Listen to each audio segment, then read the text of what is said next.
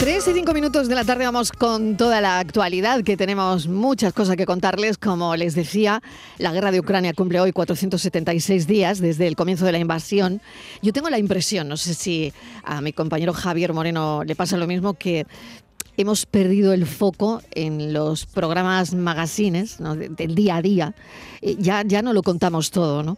Bienvenido, Javier Moreno, ¿qué tal? ¿Cómo estás? Hola Marilo, ¿qué tal? Buenas tardes. Mira, yo creo que sí, que hemos perdido el foco porque ha pasado mucho tiempo, pero mira, esta mañana cuando conversábamos sobre, sobre los temas que íbamos a abordar ahora en, en actualidad, yo me acordaba de, Volodymyr Zelensky. Eh, yo mm. creo que no hay un ciudadano en el mundo, en el mundo occidental, que no que no voltee a mirar en algún momento a televisión y lo vea. Yo creo que el mérito, más allá de que se esté perdiendo el interés en, en algunos medios, el mérito de que el mundo no se esté olvidando de ese conflicto lo tiene el presidente ucraniano. Con la diplomacia, no sé si llamarla diplomacia de guerra o diplomacia de paz, está empeñado en que no pase un solo día sin que nos acordemos de lo que está ocurriendo en esta guerra en territorio europeo. Coincido contigo, no sé, creo que hemos perdido un poquito el foco, no hablamos mucho del conflicto, pero sí que hablamos y, lo vemos en televisión. Todos los días hay alguna noticia relacionada con una visita diplomática del, presidente ucraniano. Y yo creo que eso está ayudando mucho a, no desvirtuar lo que está ocurriendo allí.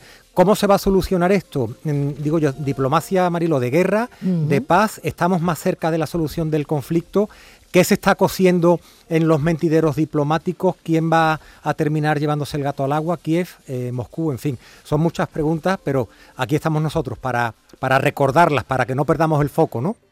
Y sobre todo también porque dentro de un instante vamos a hablar de una campaña de atención bucodental a niños de Ucrania.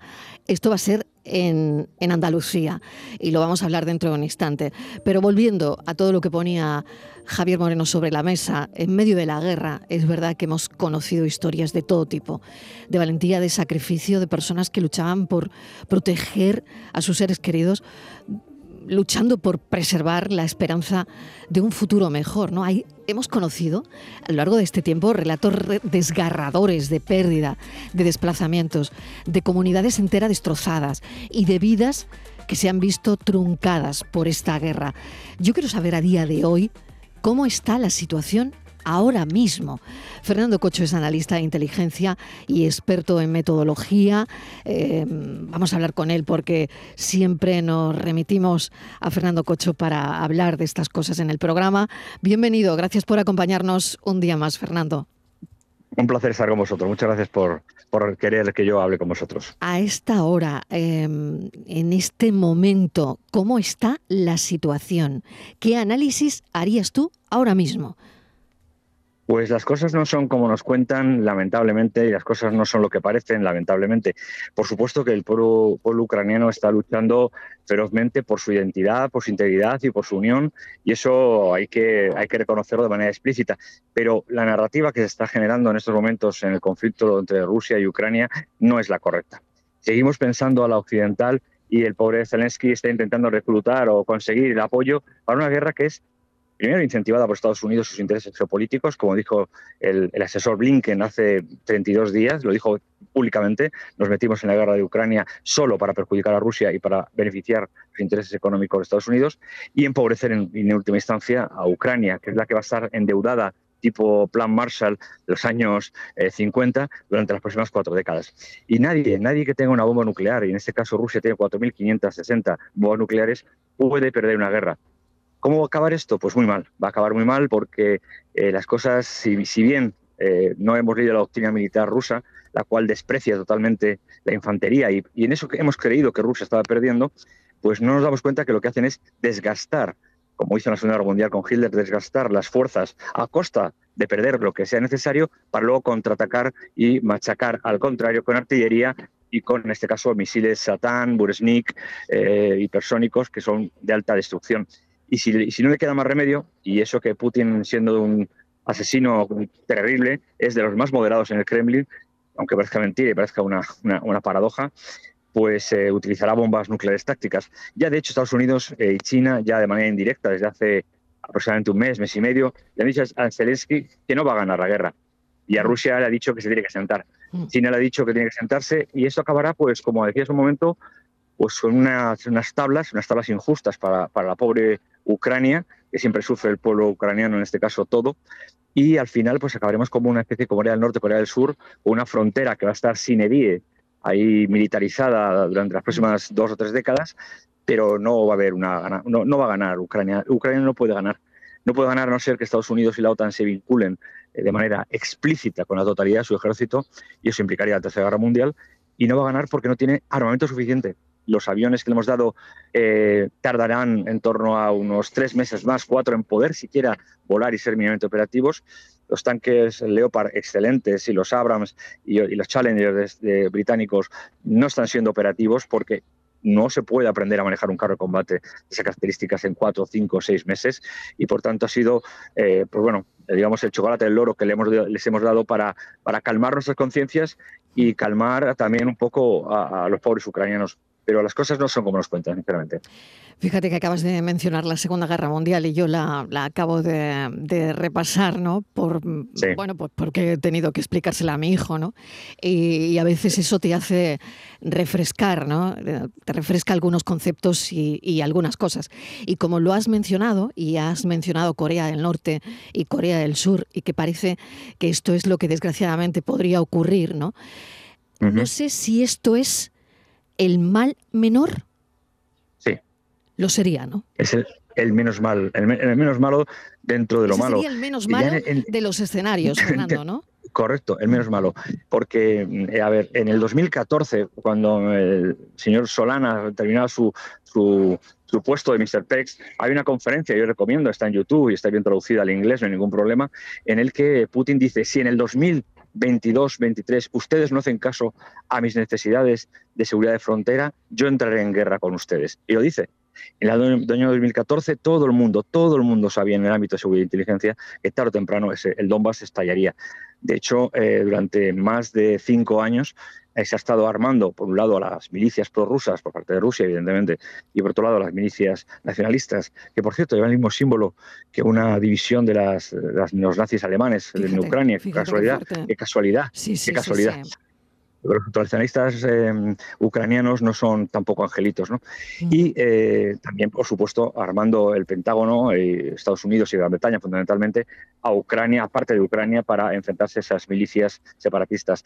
Entonces, el problema es que no hemos escuchado, nos guste o no nos guste, no nos hemos escuchado lo que es la geopolítica. Y la geopolítica en este caso manda que un país, estemos de acuerdo o no con él, eh, necesita, tiene unas necesidades geopolíticas de seguridad.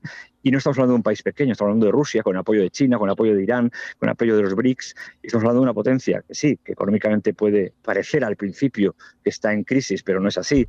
Y puede parecer que el ejército está obsoleto, pero no es así. Y eh, nos hemos, hemos lanzado a los pobres ucranianos diciéndoles que íbamos a ayudarles y eso en ningún caso se contemplaba, evidentemente. Y lo que les hemos mandado es, es pura, pura miseria. De hecho, ya eh, Donald Trump, que se presenta a las elecciones de nuevo a pesar del impeachment, dice que están agotando los arsenales de Estados Unidos. Aquí los únicos que han beneficiado de esta terrible guerra han sido las empresas de armamento y Estados Unidos, que ha debilitado a Rusia y la ha distraído de su alianza con, con China, que es el realmente es el, el objetivo a, batir por parte de la diplomacia eh, norteamericana. Ese es el menos de los malos, porque el siguiente paso, ¿qué mm. sería? ¿Una guerra mm, total por ambas partes? Mm. ¿O qué sería el uso de bombas nucleares? ¿Qué, qué reaccionaríamos nosotros si mañana Putin em, lanza una bomba nuclear táctica en Kiev, que no lo va a hacer, porque es la, padre, madre de, Rusia también, la ciudad de Kiev? ¿Qué va a hacer?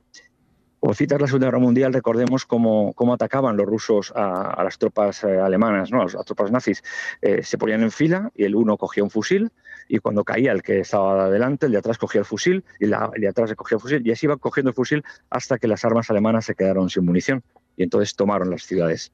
Y así funcionan los rusos. Los rusos desprecian la infantería, pero no la artillería, no los tanques, no la aviación, que no han utilizado más que en un 22,6%. Por tanto, no es lo que parece y no es lo que nos cuentan. Y aunque fuera así, que no es así, eh, nos olvidamos que son eslavos. Y no nos hemos planteado qué es lo que ellos piensan y cómo piensan. Y Putin no habla para Europa.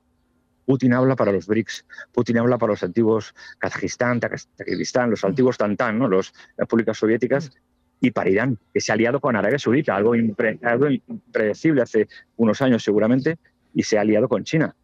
Que está haciéndole la guerra muy fuerte a Estados Unidos. Por tanto, yo siento ser así de, pesimista o de, o de, crudo, pero yo mm, no veo, no veo una salida más que negociada. Me guste o no me guste, yo no estoy, por supuesto, nada a favor del, asesino de Putin, que debe ser procesado, aunque no va a ser procesado por delitos de crimen de guerra, pero mm, las cosas, la realidad de la, guerra ya se impone.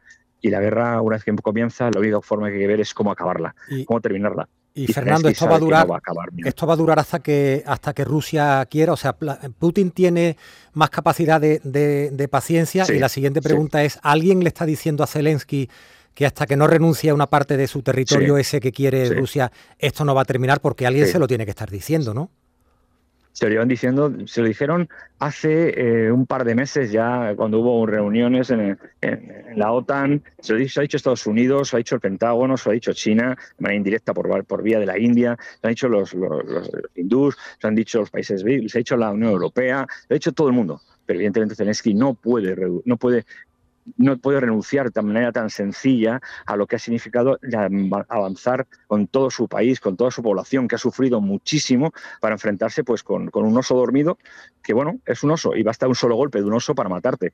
Es mañana, si Putin se ve acorralado, o, es, o es eliminado por, o es sucedido por, por otra persona, eh, a lo mejor más radical, pues a lo mejor nos encontramos con 14 bombas nucleares en Ucrania y se acabó Ucrania. Y mañana, al día siguiente, eh, vamos a entrar en guerra con Rusia. ¿Qué ejército, perdón, qué gobierno europeo ustedes conocen que estaría dispuesto a poner encima de la mesa, le digo una cifra baja, 200 muertos? ¿Qué gobierno español aguantaría que mañana España, como aliada de la OTAN, eh, si lo estima pertinente en virtud del artículo quinto, que no nos obliga a ayuda militar, pone 200 muertos encima de la mesa? ¿Qué haría el gobierno? Caer. Bueno, aquí tenemos el escudo, parte del escudo antimisiles lo mm. tenemos aquí en la base de, Rota con esos destructores, ¿no? no vale absolutamente para nada con los misiles eh, hipersónicos, eh, los Buresnik, que van a 24.000 kilómetros por hora desde la estratosfera y, por tanto, el tiempo de reacción de los misiles antimisiles es de 4,8 minutos desde que se localiza. El tiempo de vuelo desde Moscú a Madrid es de 4 minutos exactos. Por tanto, me parece que no. Me parece que no. Qué baño, de realidad. qué, baño, de realidad. Por, no hablar. Lo siento. Sí, no, no, perfecto. excelente. por no hablar, Fernando, de, los Leopard, ¿no? Esto pecata minuta. Los Leopard, pero es que, pero es que un Leopard tardas en, aprenderlo. Un carrista en España tarda en aprenderlo a manejar bien, como en torno a un año y medio. Bien. Fíjate. Es que no, mm. no. Le estamos, estamos matando a los pueblos ucranianos, les estamos engañando, les estamos endeudando endeudando hasta límites insospechados. Y ahora, no sé si Rusia o no, no lo sé, ya lo veremos en el futuro cuando estas cosas se calmen y sepa la verdad, se ha dinamitado la presa de, del río Dnieper y, lo que ha ocurrido, y, lo que ha ocurrido es mm. que ahora mm. quien tuviera la posibilidad de atacar o defender, me da igual, o Ucrania o Rusia, me da igual, por esa zona ya no lo puede hacer. Por tanto, ya solo quedan dos vías de ataque o defensa, como quieran llamarlo, eh, por parte ucraniana o por parte rusa. Y por la parte rusa la tienen totalmente blindada y por la parte ucraniana no tienen mm. fuerza para romper ese blindaje. Mm. ¿Por qué no les damos 100 aviones o 300 tanques? ¿Por qué no les ponemos eh, 6.000 hombres preparados? No, eso sería injerencia militar y entonces implicaría una tercera guerra mundial. La hipocresía ha reinado en nosotros y los pueblos ucranianos nos han creído y estamos defraudados. Fernando Cocho, te agradecemos tu análisis porque, bueno, eh, es que estás contando lo que, lo que ves, ¿no? Lo que ves y lo que, eh, lo que sientes. Gracias. Lo que todos los informes de inteligencia llevan diciendo desde hace meses y años y nadie ha querido escucharnos. Fernando Cocho, gracias. Un saludo. Un placer. Pues así están las cosas, ¿no? La guerra en Ucrania es un tema que merece una reflexión muy profunda, muy profunda, que es un tema sensible, que es un conflicto que ha causado y sigue causando sufrimiento y dolor a mucha gente, ¿no? Bueno, eh, vamos con el asunto que queríamos abordar, que es que este miércoles empieza una campaña de atención bucodental precisamente a niños de Ucrania. Desde hoy en Sevilla van a revisar y tratar eh, todos los casos que sean necesarios, Javier. Sí, porque Mariló, como decía Fernando, a los ucranianos pues seguramente se les está engañando sobre la realidad de la guerra, pero aquí los seguimos atendiendo. Están en muchos países, están aquí en Andalucía y en este caso, como comentabas, van a ser 10 dentistas que van a prestar sus servicios de forma totalmente desinteresada y además van a dar consejos de higiene, de cuidado bucodental para que los chicos ucranianos eh, aprendan y refuercen la limpieza diaria. Es una iniciativa del Colegio de Dentistas de, Sevilla que además va, va, a regalar a los niños un kit de cuidado bucodental que consiste pues en un cepillo, en dentífrico, en seda, en fin, es una es un gesto, es un detalle que reconocemos y del que queremos hablar porque además nos permite recordar que tenemos a estas personas aquí entre nosotros. Eso es. Rafael Flores, presidente del Colegio de Dentistas de Sevilla, bienvenido, gracias por acompañarnos. Que hay, buenas tardes, muchas gracias a vosotros. Bueno, coméntenos porque, como decía Javier, y que tiene toda la razón del mundo, esto nos recuerda que ellos siguen aquí entre nosotros, aunque a veces perdamos el foco, el foco se desplaza. Pero bueno, hemos oído a Fernando Coche, un analista de inteligencia, contarnos su punto de vista, eh, qué cree que está pasando ahora mismo en este punto y hora. Pero aquí en Andalucía sigue la ayuda y en este caso es una campaña de atención bucodental a niños de Ucrania. ¿Cómo vienen? ¿Cómo están? Bueno, ante todo, muchísimas gracias por, por atendernos y hacerse eco de esta iniciativa. En realidad, bueno, están con una salud eh, deficiente. Eso ya no lo imaginábamos, pero ahora lo estamos constatando. Entonces, bueno, el, colegio dentro de, su, dentro de sus posibilidades, lo que queremos es eh, ofrecer una alternativa de educación bucodental, de aportar nuestro granito de arena, tanto para revisar y tratar a estos niños, eh, ofreciendo la mano de obra de nuestros colegiados que, bueno, como eh, habéis dicho hace un rato, son 10 compañeros, pero porque les vamos a dedicar un mes. la colegiación se ha volcado, en tan solo 24 horas se han llenado todos los, cupos que, había y se ha volcado para atender esta iniciativa, lo cual estamos eh, tremendamente satisfechos. ¿Les han dicho, eh, Rafael, cuántos niños hay, no sé, en Sevilla, en Andalucía, que requieren atención? ¿Saben eh, a, cuántos van a abarcar, qué porcentaje de, estos chicos? Nosotros hablamos, hablamos de niños ucranianos, pero en realidad no, no, nos centramos en los niños que atiende esta ONG en concreto, que es con la que estamos colaborando, ONG Infancia de NAT, y nosotros tenemos para tratar a 25 niños. Eh, en realidad, los niños que hay en Andalucía no lo sé, nosotros nos hemos centrado en realidad en en tratar a, los niños de esta organización. Eh, ya no es, la importancia no es el volumen de niños, la importancia es la salud bucodental. Son 25 niños que necesitan mucho tratamiento y ahí nos vamos, nos vamos a centrar. Y porque venían con, con perdona Marilo, venían con, con, alguna deficiencia por el sistema de atención en Ucrania o porque aquí ya en el tiempo que llevan pues han desarrollado algún problema de, salud claro. Mira, eh, verdaderamente el sistema de atención en Ucrania mm, no lo podemos imaginar, es deficiente. Claro, pero yo sobre todo cómo venían, ¿no? Y eso también es importante, eh, cómo llegan, ¿no? Claro, pero el, problema no es solo eso, el, problema es, de cultura y de educación. Entonces nosotros nos vamos a centrar en, tratar y, en, restituir la salud bucodental de estos niños y sobre, sobre todo en explicarles eh, medidas de higiene y que se pueda mantener. Porque si nosotros solo tratamos y no aportamos la medida de higiene, es una raya en el agua, no vamos a aportar nada porque esto va a volver dentro de cinco años. Sin embargo, creo que nuestro, nuestro papel está en transmitir la importancia de la salud bucodental y en conseguir que esos niños, después de tratarlo aquí en Sevilla, se vuelvan a casa con una adecuada higiene bucodental. Sería en, nuestro sueño. Mm. Me imagino en los que en los que están allí, en los que se han quedado, ¿no? En los que no han salido. Y, cómo será la situación, ¿no? Bueno, yo sinceramente esta es de las cosas que mejor no pensarlo mm. porque sin duda todo se nos encoge el corazón. Pero sin embargo aquí en, Europa podemos echar una mano y, y, con nuestras medidas y nuestro, nuestra educación y nuestro conocimiento en, como digo, en aportar ese granito de arena para que restituir la salud de estos niños y que al fin y al cabo donde llegamos, que son en este caso a 25, nuestra idea es ampliarlo en un futuro, pero bueno, en este caso eh, hemos, comenzado con esta campaña, pues que podamos restituir la salud y, si podemos convencer o, modificar los hábitos de estos niños para que en un futuro no tengan más caries y tengan adecuada eh, salud mental, pues con eso nos daríamos por satisfechos. Magnífica acción. Muchísimas gracias, Rafael Flores, presidente del Colegio de Dentistas de Sevilla.